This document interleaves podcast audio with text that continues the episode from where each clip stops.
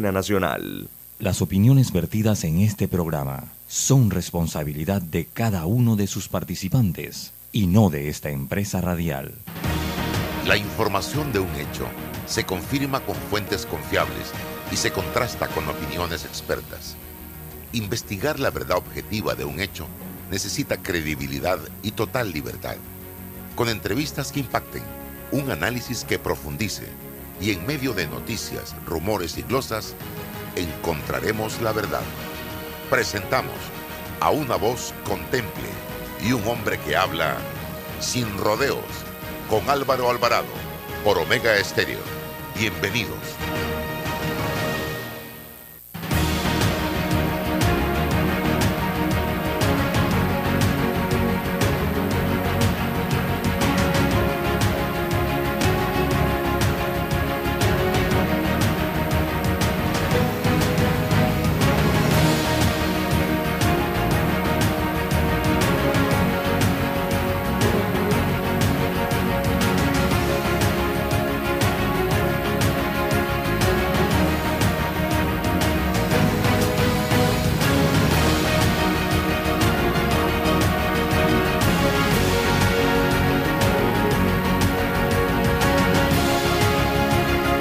Amigos, ¿qué tal? Tengan todos muy buenos días, bienvenidos. Estamos en este programa Sin Rodeos a través de Omega Estéreo, emisora con cobertura nacional. Hoy lunes, iniciando otra nueva semana, 17 de octubre del año 2022. Gracias a todos por su gentil sintonía. Eh, hoy estará con nosotros, como todos los lunes, Rolando Rodríguez del diario La Prensa, también César Ruelova y este servidor eh, Álvaro Alvarado. Bien, eh, este sábado estuve estuvo circulando un video de lo que fue unas declaraciones que dio el exdirector del programa de Ayuda Nacional PAN, ya como Tamburelli, en el 2014. A ver, no, sí, la entrevista la dio en 2014, en diciembre y como el video venía editado y con algo de burla, eh, yo me fui a la, a la, entrevista real que le hizo el profesor Edwin Cabrera el, y que fue reproducida en TVN el, el 19 de diciembre del 2014. Y fue interesante, es interesante hoy escuchar esas declaraciones del señor Giacomo Tamborelli donde se refería a cómo se manejaba el pan en ese momento, cómo le dieron una orden a él para el tema de la comida deshidratada. Eso va porque va con esa empresa y punto, porque tiene que ir. Eh, ¿De cuántos millones se hablaba allí? Creo que 45 millones de dólares, si mal no recuerdo. fueron dos contratos. Dos contratos. 45 y 15. Fueron 60 millones el papel que jugó en todo esto Chichi de Barrio, según ya como Tamburel, y a quién respondía el señor Chichi de Barrio, que llevamos cinco, más de ocho años de todo esto, ocho y pico, y todavía el señor brilla por su ausencia. En fin, eh, yo creo que lo, yo subí todos estos eh, fragmentos interesantes de la entrevista que edité para escucharlos completos, preguntas, respuestas completas, y las subí a redes sociales porque yo creo que la gente tiene que recordársele todas estas cosas, porque el señor eh, eh ya como Tamburelli en ese momento, yo recuerdo, yo también eh, gestioné esa posible entrevista. Eh, Edwin Cabrera tuvo la facilidad de lograrla, primero que yo, se la dio a Edwin, pero yo no la había escuchado completa, yo había escuchado por pedazos. Y lo que ya como dijo allí fue contundente en ese momento y nadie lo obligó a que dijera estas cosas, no tenía una pistola en, en, la, en la frente, ni Edwin lo estaba obligando a que dijera absolutamente nada. Eh, pero esto, más allá de si se hizo justicia o no se hizo justicia en un país como el nuestro, eh, creo que nos deja más elementos para saber cómo se administraba el país en ese quinquenio y decirle a la población, señores, no seamos indiferentes. no seamos indiferentes ante una realidad como esta y entendamos que ya es hora de empezar a buscar dentro del escenario político del país mejores opciones para gobernar el, eh, eh, Panamá. Y no me pregunten por quién, porque yo sería un, irrespetuoso si yo le digo a usted, estimado amigo, por quién usted debe votar. Eso es una reflexión que usted debe hacer. Yo sí le puedo dar luces de por quién no debe votar. Y usted debe saberlo perfectamente. Pero eh, piense en el país, piense en su comunidad, piense en su familia, piense en sus hijos, piense en el futuro de la nación. Eh, Rolando Rodríguez. Sí, definitivamente el caso de la comida deshidratada eh, fue uno de los, los que empezaron pues esta, esta corrida del dominó que hubo en 2015, poco después de que empezaron a, a salir eh, los casos, uno a uno fueron cayendo piezas y ya como Tamburel en efecto trabajó en el PAN, eh, y ahí empezaron los problemas, ahí se, se despegaron todos los problemas. Recuerdo que había un, un, abogado que cobraba millones de dólares. Eh, en el caso de la comida deshidratada tenía unos contratos que sencillamente dejaban ver la, toda la trampa que había en el asunto de las comidas deshidratadas. Esas comidas llegaron a, nuestros estudiantes. Recuerdo que hubo muchos, muchos maestros, padres de familia que se quedaron de esas comidas. Pero fue un programa pues, que se llevó adelante de todas maneras, eh, contra viento y marea, porque en realidad era un, en realidad era, era un negocio la excusa para hacer ese negocio eran los niños de las escuelas públicas del país, las escuelas más eh, privadas de recursos. Así que el gobierno reemplazó la comida que ellos regularmente consumían por esta comida deshidratada y empezaron a quejarse. Eh, al día de hoy todavía eh, quedan algunos vestigios de ese caso, pero ciertamente es otro de los casos en que nada ha pasado. Este abogado, Arjona, ha sido una y otra vez objeto de, medidas eh, que lo favorecen en los juzgados y pues el caso quedó hasta el día de hoy sigue eh, sin justicia. Una lástima porque ahí estaban todos, todas las pruebas, pero bueno, ya sabemos cómo, cómo se maneja la justicia en este país.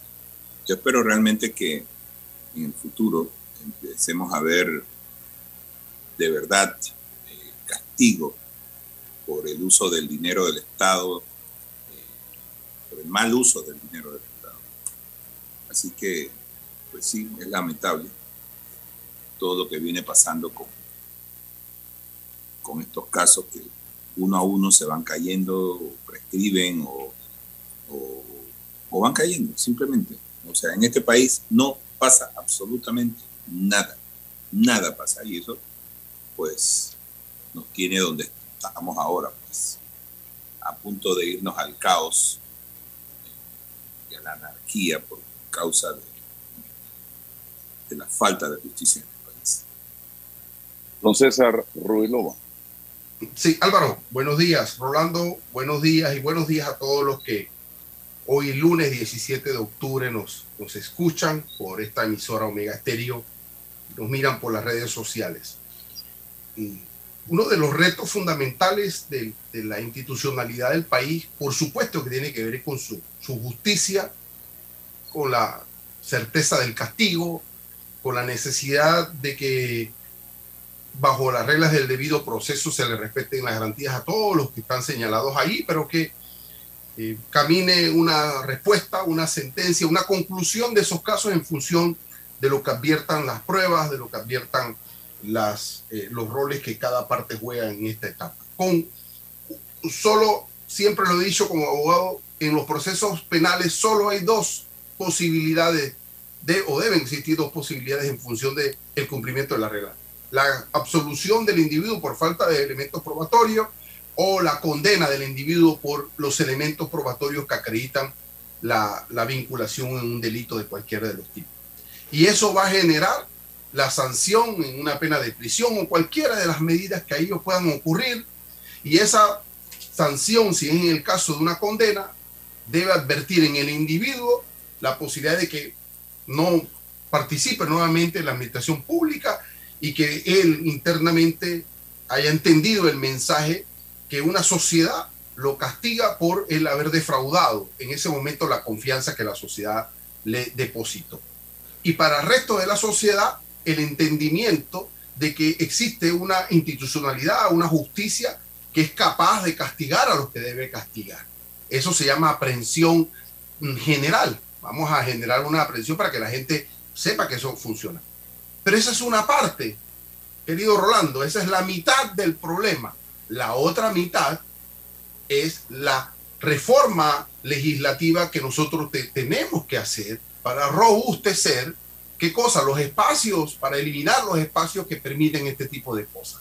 Eh, bueno, le quitamos eh, eh, competencias al PAN y ahora después quedó PAN Deporte y ahora la pregunta es cuál es la institución.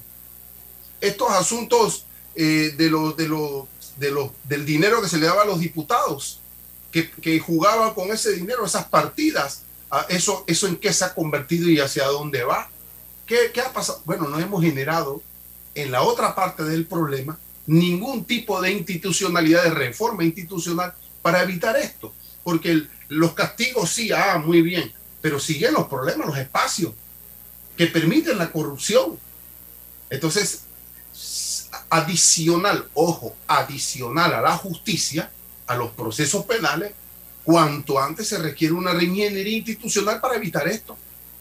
Porque pero, no ¿de, quién, tiene que venir estas reformas? O sea, muy bien. Muy bien. Muy bien. Por dos vías. Excelente pregunta. Excelente El órgano judicial pero, puede venir de la clase política. Pero, y tres, yo, yo agregaría a la tercera De la sociedad. Claro, una sociedad que entiende que entiende que necesitamos este tipo de, paquetes de reformas legislativas, porque no hemos hecho absolutamente nada en 10 años, Rolando, en materia legislativa. Ahí están las mismas instituciones, los mismos procedimientos administrativos, los mismos procedimientos de contratación. Entonces, no hemos sido ni siquiera capaces de decir, estos, estas empresas nos defraudaron, no podemos contratar con estas empresas. Y si es el caso, se mimetizan y se cambian y se refundan en otras, pero son los mismos. Entonces, la sociedad debe entender eso. Pero, pero bueno, es el reto, ¿no? ¿no? No soy pesimista, es el reto pendiente. Los procesos penales sí, condenan o absuelven, y si condenan, ahí está preso, pero la gente piensa que eso no es conmigo. Hoy los funcionarios del Estado piensan que eso no ocurrió, que no hay ministros procesados, que no hay directores sumariados y condenados. Y eso parece que a mí no me va a pasar. Y por eso es que hoy no hay esa, sensibilidad. Y miramos del castigo. Claro. Y entonces la gente piensa que eso no le va a ocurrir. Bueno, hay un reto enorme, enorme. ¿Quién lo va a liderar? Es la pregunta de Álvaro. ¿Quién lo debe liderar? No sé si la clase política, si esto, o un grupo de la sociedad que no se quiera autogobernar pero que tampoco confía en la representación de cheque en blanco. Son los retos. Fíjate que a mí me... Yo, concuerdo contigo que esto, esto tiene, tiene tres vías, la sociedad, eh, incluso eh, los órganos eh, del Estado que pueden promover reformas por iniciativa legislativa. No obstante, eso tiene que pasar por la Asamblea. Y ahí es donde el asunto se traba. Porque yo no, o sea, si yo, si yo fuera un diputado y ando en malos pasos, ¿crees que yo me voy a meter un tiro en el pie para probar? Claro. Ese es el tema que tenemos, que tenemos gente en la asamblea que actúa para beneficiarse a sí mismo, no a la justicia. Entonces, este es el, tenemos, nunca vamos a lograr la certeza del castigo si tenemos este tipo de... Y haces una observación muy de, de, eh, vital porque mm, como no tenemos, la sociedad organizada no tiene iniciativa legislativa, porque delegó el poder político en sus representantes y quienes tienen iniciativa legislativa, Álvaro, que eso puede ser materia de un, de un programa, el Ejecutivo, el, el, procurador. el, procurador, el Poder Judicial, el Tribunal Electoral en materia electoral y los propios eh, eh, diputados. Entonces ahí hay un espacio para permitir a la sociedad organizada iniciativa legislativa. Necesitamos cambios constitucionales para eso. menos hagan el intento, ¿no? Claro, pero bueno, es parte de las tareas pendientes si hablamos de reformas constitucionales o lo que sea. Permitir eso para presionar, eh, Rolando, desde la Asamblea, que hay un grupo organizado en materia de transparencia que presenta un paquete de reforma. Bueno, y ahí presionamos a los diputados, ¿no? Por lo menos hacemos titulares de periódico con Así mismo es. Y le, y le montamos y le montamos fuera de la asamblea una manifestación pidiendo, pidiendo ahí. Eh, hay que empezar. Miren, miren este videito de uno, un minuto y algo que también subí a redes porque me llegó ayer y que tiene que ver con el tema de la de la ciudadanía y el papel, la indiferencia del ciudadano y de la ciudadanía en general. Vean esto eh, inmediatamente. Creo que la peor persona no es la que hace daño, la que hace el mal. La peor persona es el indiferente. Un indiferente es más dañino que una persona mala porque con el malo uno sabe qué peligro corre. Pero la frialdad del indiferente es mucho más peligrosa porque lo vuelve un egoísta empedernido. Martin Luther King decía, ya no me extraña la maldad de la gente mala, sino la indiferencia de la gente buena. Este mundo está lleno de buenos indiferentes, empezando por usted y por mí. Nosotros, usted y yo, lloramos y lamentamos el mal ajeno, pero no hacemos nada por miedo a que se metan con nosotros. Los buenos somos indiferentes inútiles, cómplices del mal, porque la falsa protección sobre nosotros mismos nos vuelve cobardes, nos paraliza. Y esa misma indiferencia y cobardía será la que irremediablemente nos convierta en las próximas víctimas. Ya lo decía Edmund Burke en el siglo XVIII, lo único necesario para que triunfe el mal es que los hombres buenos no hagan nada. ¿Escucharon, panameños? ¿Escucharon? Esto parece que lo hubiesen grabado, lo hubiesen dicho para este país que es el reino de la indiferencia, porque nada nos importa, porque aplaudimos y justificamos el delito. Robó, pero hizo. Ah, es que me dio una beca. Ah, es que me dio tal cosa y tengo que ser agradecido. No importa. Eso simple y sencillamente es una indiferencia malsana y que nos va a llevar a cada uno de los panameños a pagarlo con lágrimas de sangre en un futuro si no le ponemos un alto a esta situación. Vamos al cambio y regresamos enseguida para escuchar a Rolando y a César hablar de la indiferencia de los panameños. Y vamos a hablar también del titular hoy de la portada del diario La Prensa. Interesantísimo esta información que se dio en esta fecha. ¿Quieres quedar a la altura con tu familia, tus amigos, tu pareja, tu esposo, tus hijos? Prueba 1820, un café 100% de altura. Bueno, yo veo que la carretera acá en Lomacobá está avanzando. Yo me dedico a la venta de frutas y vegetales, abastecos, abarroterías y tienditas. Y uno se pone contento, pues, de que con la construcción de todos estos carriles que están haciendo, voy a poder llegar más rápido allá a la ciudad y voy a repartir todo en menos tiempo y ahorrarme plata en gasolina. Ya falta menos. La ampliación del tramo entre el Puente de las Américas y Arraiján lleva más del 50% de avance. Y al terminar, será más fácil entrar y salir de la ciudad, mejorando la vida de cientos de miles de panameños. Ministerio de Obras Públicas, Gobierno Nacional. Agua pura de nuestra tierra, riqueza inmensa de vida y salud. Ponte al día en minutos, en línea desde tu hogar. Puedes realizar tus pagos y realizar cualquier reclamo, sin filas, rápido y seguro. Gobierno Nacional y dan.gov.pa. Somos agua. Trabajando cada día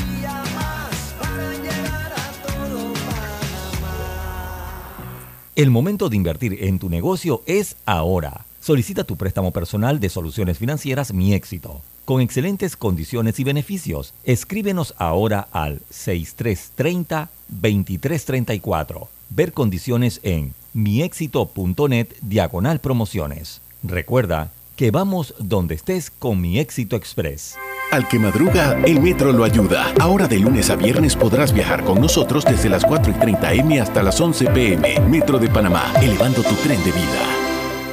Llega el October Motor Fest y Bahía Motors te trae las mejores opciones para tu nuevo vehículo con sus marcas Honda y Greeley. Pásate por sus stands del 13 al 16 de octubre en Panamá Convention Center y aprovecha las ofertas especiales que tiene para ti. No hay nada como el respaldo de Bahía Motors. Me niego a ponerme lentes. En Sosa y Arango hay aros espectaculares de colores y formas para cambiar tu estilo cada día. ¿Y ofrecen alguna garantía? Tenemos 85 años haciéndolo bien. Ofrecemos garantía de un mes en lentes. Óptica Sosa y Arango. Tenemos todo para ti. En Panama Ports nos mueve lo que a ti te mueve. En estos 25 años para el puerto y para nuestros colaboradores, cada día representó un nuevo reto. Pero gracias a ese esfuerzo, a esas ganas de crecer y de salir adelante, es lo que nos ha llevado a estar donde nos encontramos hoy. Panama Ports, 25 años unidos a Panamá. Hace 25 años llegó Más Móvil, la señal que el país esperaba para avanzar con las últimas tecnologías. Una señal de unión que ha cerrado brechas. Una señal de progreso con grandes aportes a la economía de Panamá. Una señal de innovación con una potente red de fibra, más TV total y más Wi-Fi 360. A simple vista es solo tecnología, pero es el talento de nuestra gente, la verdadera señal del futuro. Más Móvil, la señal de Panamá. La emergencia climática es una carrera que estamos perdiendo. Panamá, capital de emociones, Bahía Motors y Los Rabanes te invita este domingo 30 de octubre a la primera carrera concierto Corre contra el cambio climático. En el tramo marino, desde las 6 de la mañana, inscríbete ya en www.papaya25.com y dejemos juntos una huella verde en Panamá. La línea 1 del metro pronto llegará a Villasaita, beneficiando a más de 300.000 residentes del área norte de la ciudad. Contará con una estación terminal con capacidad de 10.000 pasajeros por hora. Metro de Panamá, elevando tu tren de vida.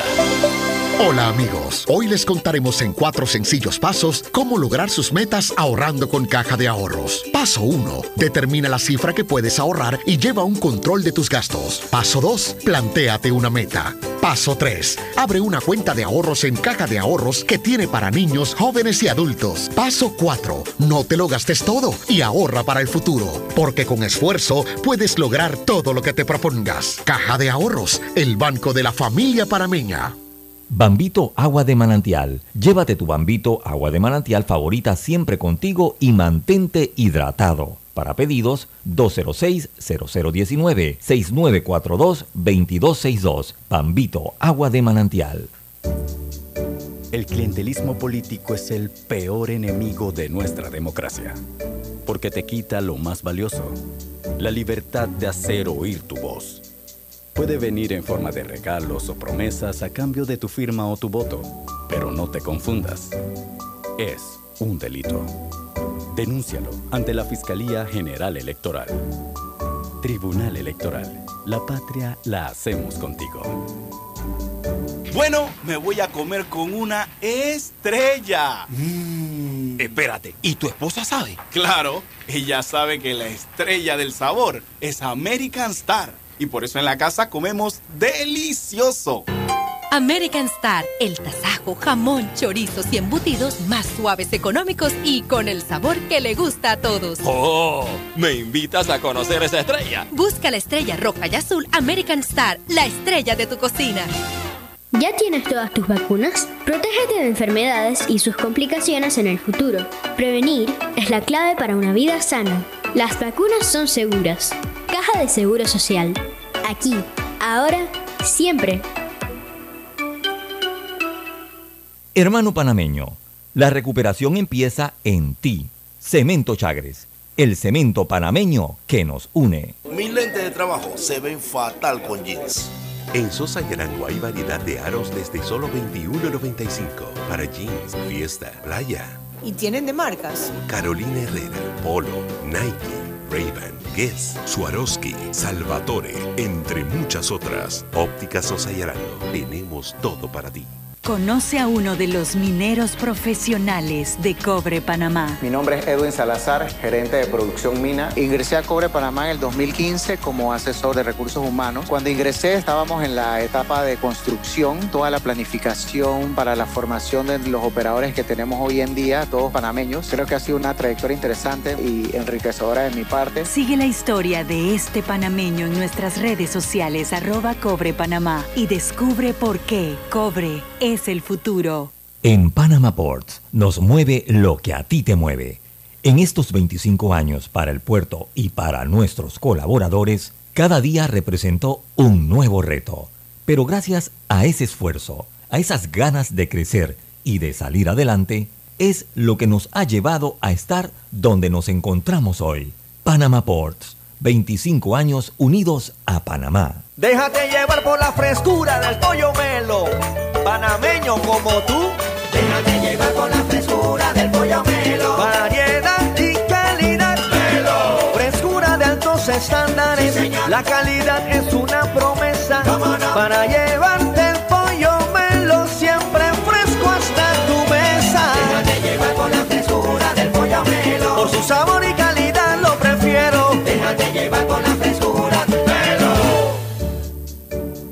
clientelismo político es el peor enemigo de nuestra democracia, porque te quita lo más valioso, la libertad de hacer oír tu voz. Puede venir en forma de regalos o promesas a cambio de tu firma o tu voto, pero no te confundas. Es un delito. Denúncialo ante la Fiscalía General Electoral.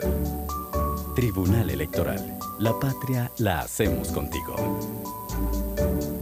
La energía que tu hogar necesita con el respaldo de Caja de Ahorros. Innovamos para ti con nuestro nuevo financiamiento para paneles solares residenciales. Disponible a nivel nacional con monto máximo de 20 mil balboas, tasas especiales y plazo de hasta 72 meses. Solicítalo ya y ahorra cuidando el medio ambiente. Caja de Ahorros, el banco de la familia parameña. Ver términos y condiciones en www.cajadeahorros.com.pa.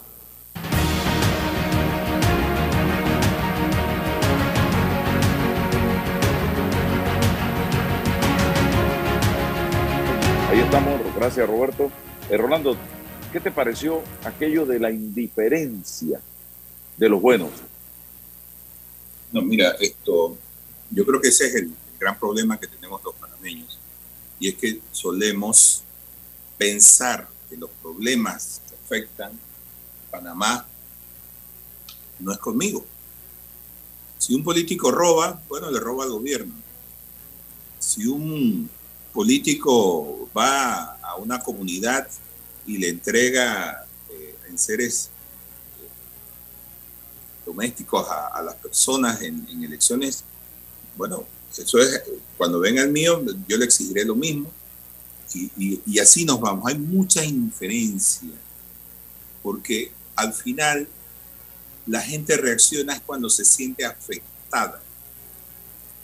Y desgraciadamente parece que aquí eh, no hay solidaridad. Aquí siempre hablan de la solidaridad del panameño, pero yo, yo en el fondo creo que no existe tal cosa. No, no, no lo hay, porque las, las comunidades marginadas de este país siguen marginadas. La, las comunidades de nuestros pueblos originarios siguen marginadas. Así que yo no, yo no veo que esto afecte eh, a muchas personas en Panamá. Y el problema de eso, Álvaro, es que con tanta indiferencia, el, político siente, el político, los empresarios en general, siente que, que no le tiene que responder a nadie. Total, nadie me va a pedir cuentas. Nadie tiene que, que decir absolutamente nada porque eso no es su problema. Fíjate cómo, cómo atacan a, a, los medios de comunicación por preguntar. Solamente por preguntar. ¿Y por qué? Porque ya hay tanta indiferencia que simplemente creen que no tienen que responder. Sencillamente dicen, bueno, ¿por qué me tienes que preguntar a mí? Yo no tengo que rendirte cuentas a ti. Tú no eres mi jefe.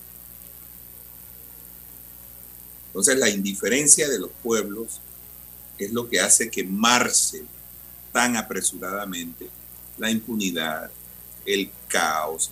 Cuando, cuando lleguemos al punto de pedir cuentas porque ya no tenemos algo en el bolsillo, ya no tenemos con qué ir el fin de semana a tomar una, una cerveza o, o comer el, el, miércoles y el jueves porque no hay, no hay para darle a los niños. ese día, entonces reaccionamos. Pero reacciona, ya es una reacción. Yo, yo no entiendo por qué nadie se pone a pensar de que es, nosotros llegamos a eso es porque nuestra propia indiferencia es la que nos lleva a estas situaciones. Aquí hay mucha indiferencia con el tema de la educación, Álvaro. Eso, eso es de las cosas más lamentables que yo veo, porque la educación es la, la llave de todo. Si la cierras, vamos a tener ciudadanos eh, inconscientes de lo que está pasando. Y si la abres, entonces es todo lo contrario. Vamos a tener ciudadanos empoderados, ciudadanos informados que pueden tomar decisiones bien informadas. Y eso lo saben los políticos, por el amor de Dios. Entonces, ¿por qué no reaccionamos ante cosas que son tan evidentes? La clase profesional de este país, ¿de dónde ha salido? ¿De la clase alta? No. Ha salido de las clases eh, bajas donde los recursos han sido limitados. Pero han llegado lejos gracias a dónde? Gracias a que dieron en la educación una salida. Y aquí nadie parece importarle el futuro de la educación. Es una vergüenza que todavía estemos con los mismos, el, el mismo, el mismo tipo de enseñanzas cuando hay jovencitos que nunca, nunca se van a eh, aplicar al modelo que se aplica actual, actualmente. Nunca, nunca van a, a, entrar en ese modelo porque son niños que han desarrollado capacidades creativas, lejos, muy lejos de la, la enseñanza esta de el, el, el, la memoria, ¿no? Entonces, nosotros tenemos escuelas para niños con esa capacidad creativa. Oye, ya parece que dentro de unos, dentro de unos años, un niño de, un niño de cinco años, con, con, con lo rápido que va la tecnología, va a poder escribir y leer. Tal vez no lo entienda, pero va a poder hacerlo. y cuando eso ocurra, entonces, ¿para qué van a servir las primarias? La escuela primaria realmente tenemos que cambiar nuestro modelo educativo, hacerlo más analítico, llevar a, a, los estudiantes a ser críticos, llevarlos al debate, o sea, ser creativos con la educación. Pero nosotros tenemos una educación tan, tan vieja, tan arcaica, que nos estamos quedando atrás.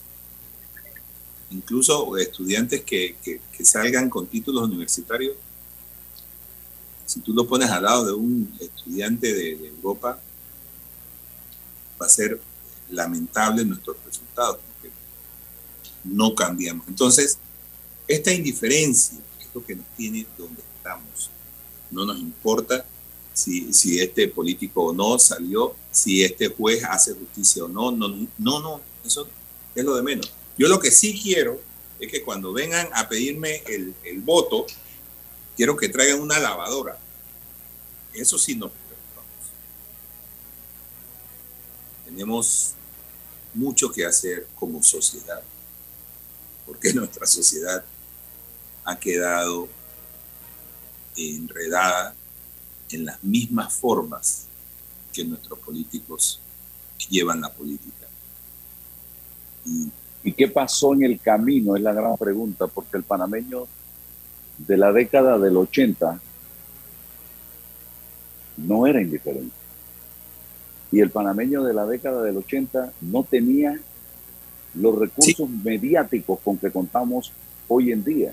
Aquella época, primero no éramos indiferentes, estábamos al día buscando información, viendo de dónde la sacábamos a través de un fax, a través de, nos pegábamos a la radio en Costa Rica, Radio Impacto, escuchamos la voz de los Estados Unidos, eh, ahí en una esquina, escondido en un cuarto, porque el temor de que si llegaba la policía y te escuchaban hasta ese nivel, llegamos. Y no éramos indiferentes, hacíamos eh, eh, yo era un pelado, yo estaba en el colegio, yo salí del colegio en el 84, pero empecé a ver todo este ambiente en la sociedad. El panameño se involucró de lleno en esa lucha por un mejor país, un país democrático, un país justo, un país libre.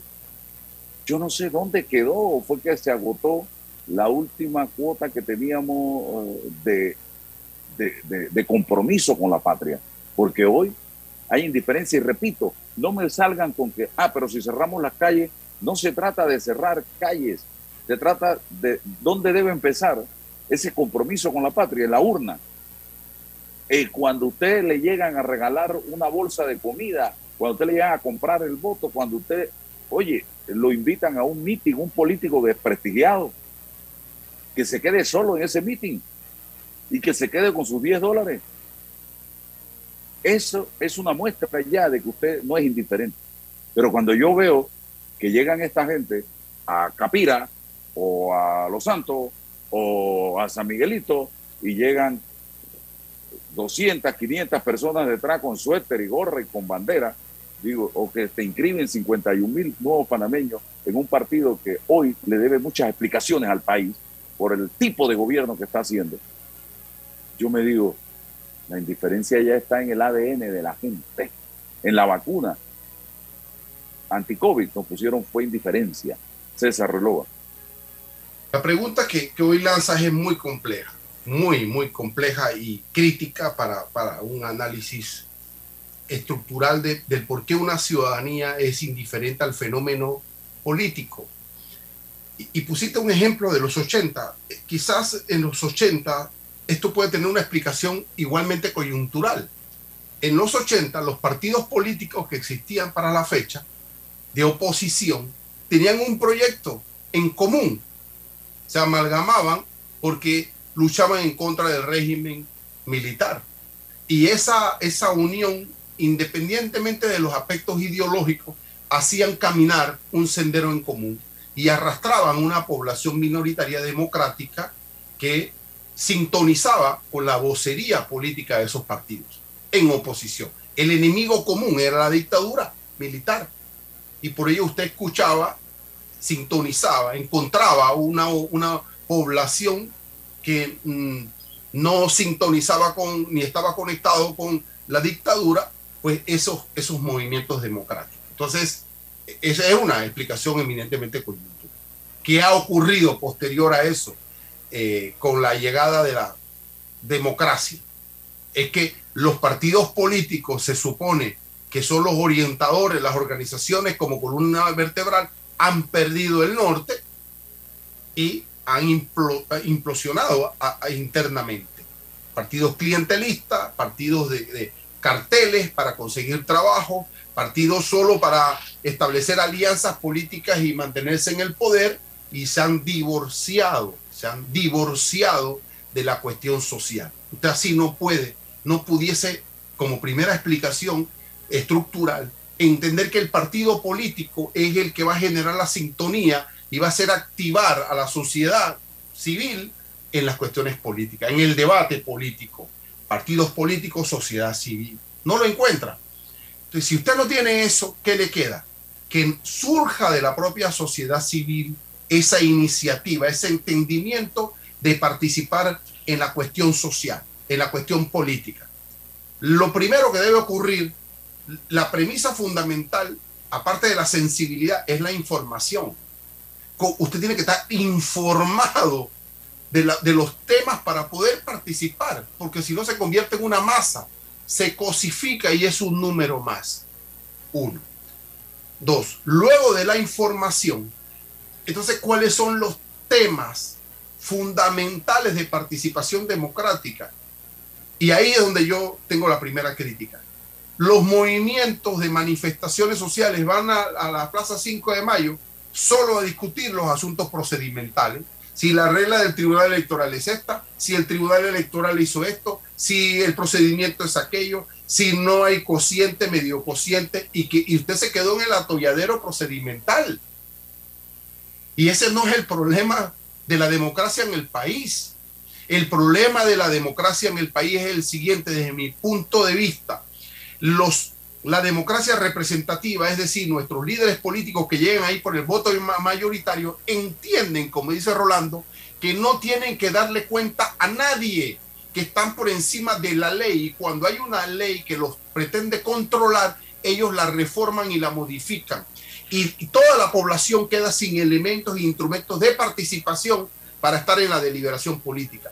Si usted no tiene esos canales y sigue discutiendo el procedimiento electoral y no discute los elementos fundamentales de participación democrática, es decir, dónde están los espacios para que yo no tenga que cerrar una calle y que me escuchen, eso, entonces usted no tiene forma, no, no va a encontrar. Y lo que va a encontrar es indiferencia, porque el propio sistema no le permite a usted. Entonces hay un monopolio del poder representativo. Está en crisis la democracia representativa porque no hay ese entendimiento y ese autocontrol. Tampoco estamos abogando porque la gente, por, por una democracia directa, porque encontramos la deficiencia de la gente. Lo que estamos buscando es un híbrido, espacios de, de participación democrática en la toma de decisiones. Yo lo decía, pida usted un, un, un, una cortesía de sala en una junta comunal, pídala, no se la van a dar, porque el gobierno local entiende que usted, que usted es un votante, que ellos llegaron ahí por la mayoría y usted no los va a desafiar ni a presentar ningún programa. Ellos no entienden eso. Vaya usted a la asamblea, a las comisiones, lo atienden y están chateando los diputados y no le están haciendo caso. Entonces, ¿para qué existe? No existen canales. Vaya a una manifestación del, del, de la presidencia. Llega alguien, le recibe un documento y no lo atiende porque usted es una cosa, una masa. Entonces, el problema de la indiferencia es que no hemos construido espacios de democracia participativa y, para, y la sensibilidad de la gente que se informe y que dejemos de estar discutiendo solo los asuntos procedimentales de la regla electoral, porque esa es la que legitima a los representantes políticos, no nos percatamos de eso. Y, y sí tenemos que velar porque sean unas reglas igualitarias para todos, por supuesto, pero simultáneamente tenemos que conquistar o reconquistar esos espacios de deliberación, de participación junto con los representantes políticos, con fíjate, legitimidad. César, fíjate una cosa que yo he visto iniciativas para recuperar ese espacio. He visto gente que ha ido a la asamblea a decir, nosotros necesitamos hacer esto he visto gente eh, quejándose. ¿Sabes cómo le dicen a ellos? Ustedes lo que quieren es co-gobernar. Cuando eso es un asunto legítimo de los ciudadanos. Es legítimo. Pero Rolando, pero, pero escuchamos eso, dicen, vayan a buscar votos. Lo, no, pero bueno, entonces, ah, pero como no, no nos informamos, y no entendemos lo que significa la democracia participativa, vamos y corremos a discutir los temas electorales, que es lo que lo legitima a ellos con, las reglas de la mayoría. Está muy bien, esa es la democracia que, hemos, que entendemos que existe, pero tenemos que robustecerla con la otra, juntos. No estamos rogándole a ustedes. Si el, si el poder viene, la soberanía viene del pueblo, exigimos construir espacio. Queremos tener iniciativa legislativa, queremos tener iniciativa legislativa, queremos tener espacios de participación, no en la comisión, sino en el segundo debate donde se toman las decisiones y se cambian los proyectos de ley. Queremos que en el Ejecutivo exista un departamento, una acción con un ministerio de coordinación popular. Queremos en, las, los gobiernos locales que los representantes y concejales entienden que no es una una, no, no, eh, un favor que nos hacen cuando nos pedimos una cortesía de sala, que exista los cabildos abiertos de verdad. Esa, eso es lo que pasa. Si no nos informamos, Rolando y Álvaro, si no entendemos que tenemos ese derecho y la fórmula de construirlo, estamos cayendo en la trampa de siempre, discutiendo los, los recibos, queriendo los, los, los, los, eso, eso, eso no sirve. Sí, no, nos llevan a su terreno. Ah, claro, por supuesto. Si usted quiere esto, vaya y participe en una elección. Eso no es así. El soberano es precisamente el que lo puso ahí a usted. Usted tiene que trabajar para la gente, para sus votantes. Usted, usted no es autónomo en este asunto. Fernando, ¿cómo, ¿dónde están los programas para construir liderazgo comunitario? Solo pensamos en los liderazgos políticos. ¿Cómo construimos nosotros líderes comunitarios? Estamos acabando. Está la mínima expresión, el líder comunitario, no lo ponderamos. Y si es un buen tipo o mujer, lo queremos traer a un partido político. Y el líder comunitario es el, esa persona que entiende estas cosas, pero no construimos liderazgo comunitario. Y por ende, está la indiferencia, que quizás no es culpa de la población, es la construcción cultural y política de lo que nosotros venimos entendiendo. Falta mucha información, Rolando, falta mucha información, mucha sensibilidad. Yo estoy de acuerdo. Eh, Voy a darle la palabra a Rolando para que nos explique el tema de la información que salió en la prensa hoy, pero antes eh, estoy en este momento, usted sabe perfectamente, Rolando, que el periodismo es así. estoy publicando una denuncia que hizo la periodista Denise Merker, mexicana, donde dice, en Comitán, Chiapas, una adulta mayor falleció y 19 personas están hospitalizadas por comer carne intoxicada con clenbuterol que llegó de Panamá. Dios santo. Imagínense usted, y esto lo, lo publicó en redes sociales el 14 de octubre. Hoy es 17. Y tuve acceso a una nota de la Embajada de Panamá en México, donde dice, la Embajada de la República de Panamá saluda atentamente a la Honorable Secretaría de Relaciones Exteriores, Dirección General de América Latina y el Caribe, en ocasión de solicitar en nombre y representación del Gobierno de Panamá la información pertinente respecto a la denuncia realizada por la periodista Denise Merker, eh, donde asegura la intoxicación y fallecimiento de una persona por comer carne procedente de Panamá, toda vez que la Dirección Nacional de Control de Alimentos y Vigilancia Veterinaria del Ministerio de Salud de Panamá que es dirigida por el doctor Reinaldo Lee a través de una nota de prensa con fecha 15 de octubre de los corrientes, afirma que Panamá no exporta ningún tipo de productos cárnicos a México, toda vez que a la fecha que a la fecha carece de los permisos correspondientes por parte del Servicio Nacional de Sanidad, Inocuidad y Calidad Agropecuaria, Senacica. Por lo delicado del tema, mucho agradecemos iniciar la investigación correspondiente y brindarnos una pronta respuesta a fin de deslindar responsabilidades. La Embajada de Panamá aprovecha la oportunidad para reiterar a la Secretaría de Relaciones Exteriores, Dirección General para América Latina y el Caribe, la seguridad de su más alta y distinguida consideración Ciudad de México. Eh, y aquí están los sellos y todo lo demás de la nota enviada por la Embajada, la nota EPM 79122. Esto es delicado porque decir que llegó de Panamá y que Panamá no exporta, entonces algo, algo oscuro está pasando allí. Sí, es una, es, es, lo primero que hay que averiguar es si Panamá exporta para allá o lo están haciendo a través de intermediarios, no sé, eso es una cosa que, que habría que, que, investigar más a fondo, porque yo, hasta donde yo entiendo, Panamá no exporta a México. Exacto. Yo también tenía eso entendido. Puede ser que sea se tercerice, o sea, llegue a un país, de ahí el país lo mande para allá. Exacto, eso, eso podría ser, pero no lo podemos asegurar tampoco.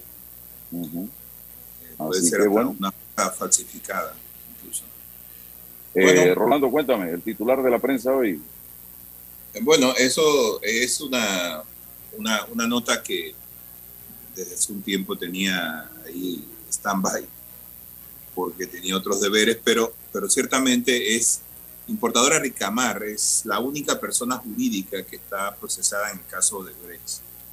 Y está procesada porque en 2009, desde enero de 2009 hasta octubre más o menos, eh, estuvo recibiendo dinero de una sociedad que se llama Caribbean Holding, que es del cuñado del presidente, y el, el señor Aaron Misrachi, que es el dueño de esa empresa, declaró a la fiscalía que el expresidente en, en campaña le pidió que por favor recibiera los, los dineros que Odebrecht le iba a entregar para su campaña.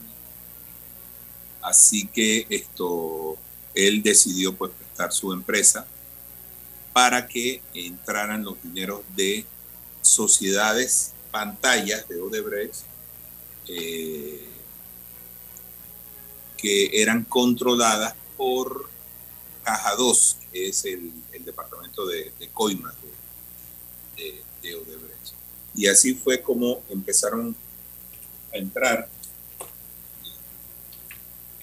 muchas, eh, mucho dinero. Por ejemplo, yo tengo aquí anotaciones de que, por ejemplo, la primera fue de 200 mil, luego llegó 300 mil, luego 300 mil más, 500 mil, así hasta llegar a los 3.35 millones de dólares. Eh, todo esto eran transferencias bancarias o eran cheques de gerencia del Banco Aliado que entraban a las cuentas del Super 99 y se anotaban contablemente como cuentas por cobrar a cambio democrático. Entonces la fiscalía, esto, la teoría de la fiscalía es que eh, ese dinero eh, entró de mala forma. ¿Por qué entró de mala forma? Porque primero entró triangulado. Si Odebrecht quería darle dinero a, la empresa, a, la campaña de Ricardo Martinelli, no tenía por qué utilizar un, mecanismo de triangulación como fue en este caso. Eh, así que ese dinero que entró allí, eh, mal habido de parte de Odebrecht, eh, incluso ahí hay la fiscalía identificó la procedencia del dinero y todas son empresas pantallas del departamento de coimas de, de Odebrecht, incluyendo una muy conocida aquí en Panamá que se llama Constructora Internacional del Sur. Esa, esa empresa aportó 375 mil dólares a las cuentas de de, Caribbean Oil. Así que eh, esa es la razón por la que eh, importadora Ricamar aparece como imputada en el caso Odebrecht por lavado.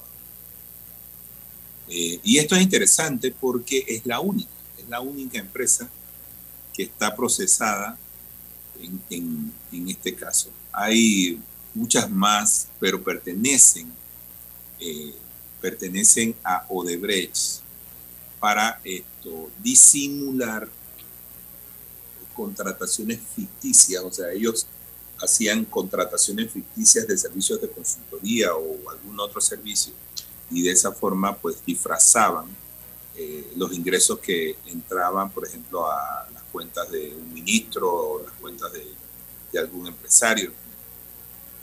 Era todo un, un andamiaje figuras legales para ocultar el origen del dinero. Esa es la, en resumidas cuentas, lo que, lo que planteó allí. Yo le dirigí un cuestionario al, presidente Martinelli, porque recordarás que él dijo que todo lo que había recibido donación. Había sido, donación de campaña. Bueno, esto yo le hago las preguntas sobre esto y hay una que me interesaba que respondiera, pero no lo hizo. Y era que si todo lo que entraba era de campaña, ¿por qué sus hijos declaran en Nueva York que eh, ellos conspiraron para lavar dinero, 28 millones de dólares? Entonces, ¿cómo, ¿cómo puede ser una cosa así lo que está diciendo y lo que está diciendo el papá? Pero bueno, ya sabes, respondió diciendo pues que nosotros fabricamos novelas de cualquier tema y, al final no respondió. Bien. Estamos hablando de una persona que quiere volver a dirigir este país. Pedro Miguel González en un programa de debate abierto que recuerdo muy bien, calificó lo que se dio entre el 2009 y el 2014, y eso está grabado ahí están en las grabaciones del programa, lo actuado en esa época como acciones de pandillerismo prácticamente. Una pandilla, decía Pedro Miguel González, fue lo que nos gobernó durante ese momento en esas declaraciones que él dio, que casualmente Pedro sale hablando eh, en el knockout de ayer, tuvo mucha actividad esta semana porque también nos dio entrevista a nosotros. Eh, y cuando yo veo lo que se relata en la audiencia preliminar de Odebrecht, es precisamente eso. Acciones de una organización criminal que hacían esto, hacían aquello, cómo me cuido, cómo me protejo, cómo paso este dinero, cómo lo matriculo con este, lo maquillo con aquello, se lo pongo a nombre de fulano. O sea, todo fue una estructura criminal para gobernar durante cinco años y hacerse de millones y millones y millones y millones de dólares, con cabezas, testaferros, eh, en fin, eh, periquitas, periquitos, había nombres, eh, apodos, había de todo. Esto fue una organización criminal y que todavía haya gente que no pueda abrir un solo ojo de los dos que nos dio Dios para darse cuenta de que esto va a volver a pasar y pasará porque hay que recuperar todo lo que se gastó subiendo y bajando escaleras, Rolando, durante estos años. Álvaro, yo me, yo me tengo que preguntar si es que no quieren abrir los ojos, porque una cosa muy distinta es que tú estés actuando conscientemente, pero no te importa, y otra cosa es que no sepas lo que estás haciendo. Y yo creo que hay muchos panameños que saben perfectamente esto. No son ningunos tontos, o sea, lo saben. Pero este, este país está cargado de matices. De, la, gente no suele ver las acciones eh, en blanco y negro cuando se trata de, este tipo de cosas. Bueno, es que lo que pasa es que, lo dijo Pedro Miguel en el knockout, ¿por qué llegan a 700 mil en estos momentos? Es un asunto coyuntural, hay mucha gente sin trabajo, está aspirando llegar al gobierno.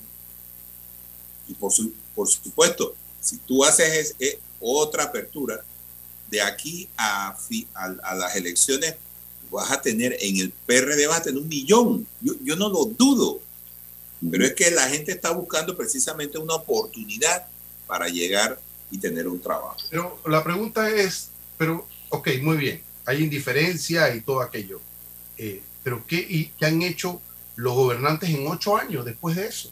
O sea, eh, eh, la, responsabilidad histórica y patriótica de evitar un Odebrecht o llámele lo que sea, porque va a venir otra empresa y va a penetrar, lo, la, está, poroso la administración pública y va a llegar otra empresa porque pues, no se llama Odebrecht, porque es que estamos en la misma regla de juego.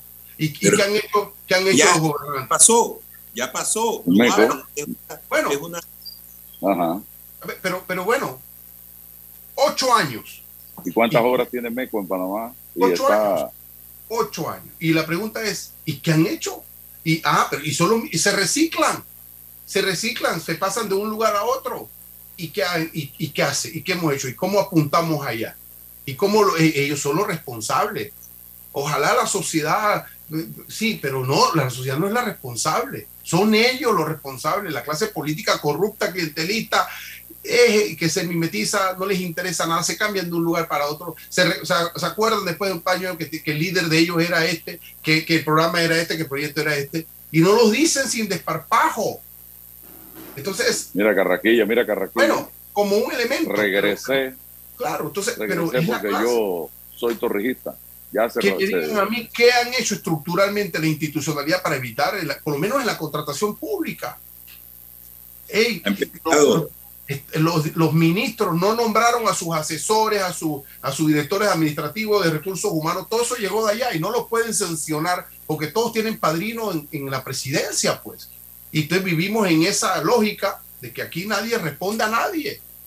A nivel interno, micropoder, nadie responde a nadie. No vamos para ninguna parte. Y, y, y es muy fácil decir, bueno, la sociedad va. ¿Qué le queda a la sociedad? don Álvaro? ¿Qué tiene? ¿Qué instrumentos tiene? ¿De dónde escoger? Es que no puede escoger de ninguna parte porque la oferta está podrida. La oferta política está podrida. Entonces, ¿de dónde vamos a agarrarlo? ¿De dónde? No tenemos de dónde agarrarnos. Y ellos dirán, bueno, pero este tipo, bueno, ¿y qué hicieron estos después? Entonces, es muy complejo, es muy, muy complejo qué está pensando nuestra gente. Yo estoy escuchando, escuchando el pensamiento y la lógica de la gente. Y lo está diciendo, vi estos tipos que han hecho en ocho años, en diez, y cuando vamos a mirar la oferta en el 24 Álvaro Alvarado, ¿dónde está el, relevo, lo, fresco? No existe. No existe, Álvaro. Entonces, el, van a poner allá. O sea, va a quedar sobre la, en la papeleta va a quedar el VIH, el cáncer. Ni lo diga. Eh, va a quedar eh, el corazón trabajando, un corazón trabajando al 20%.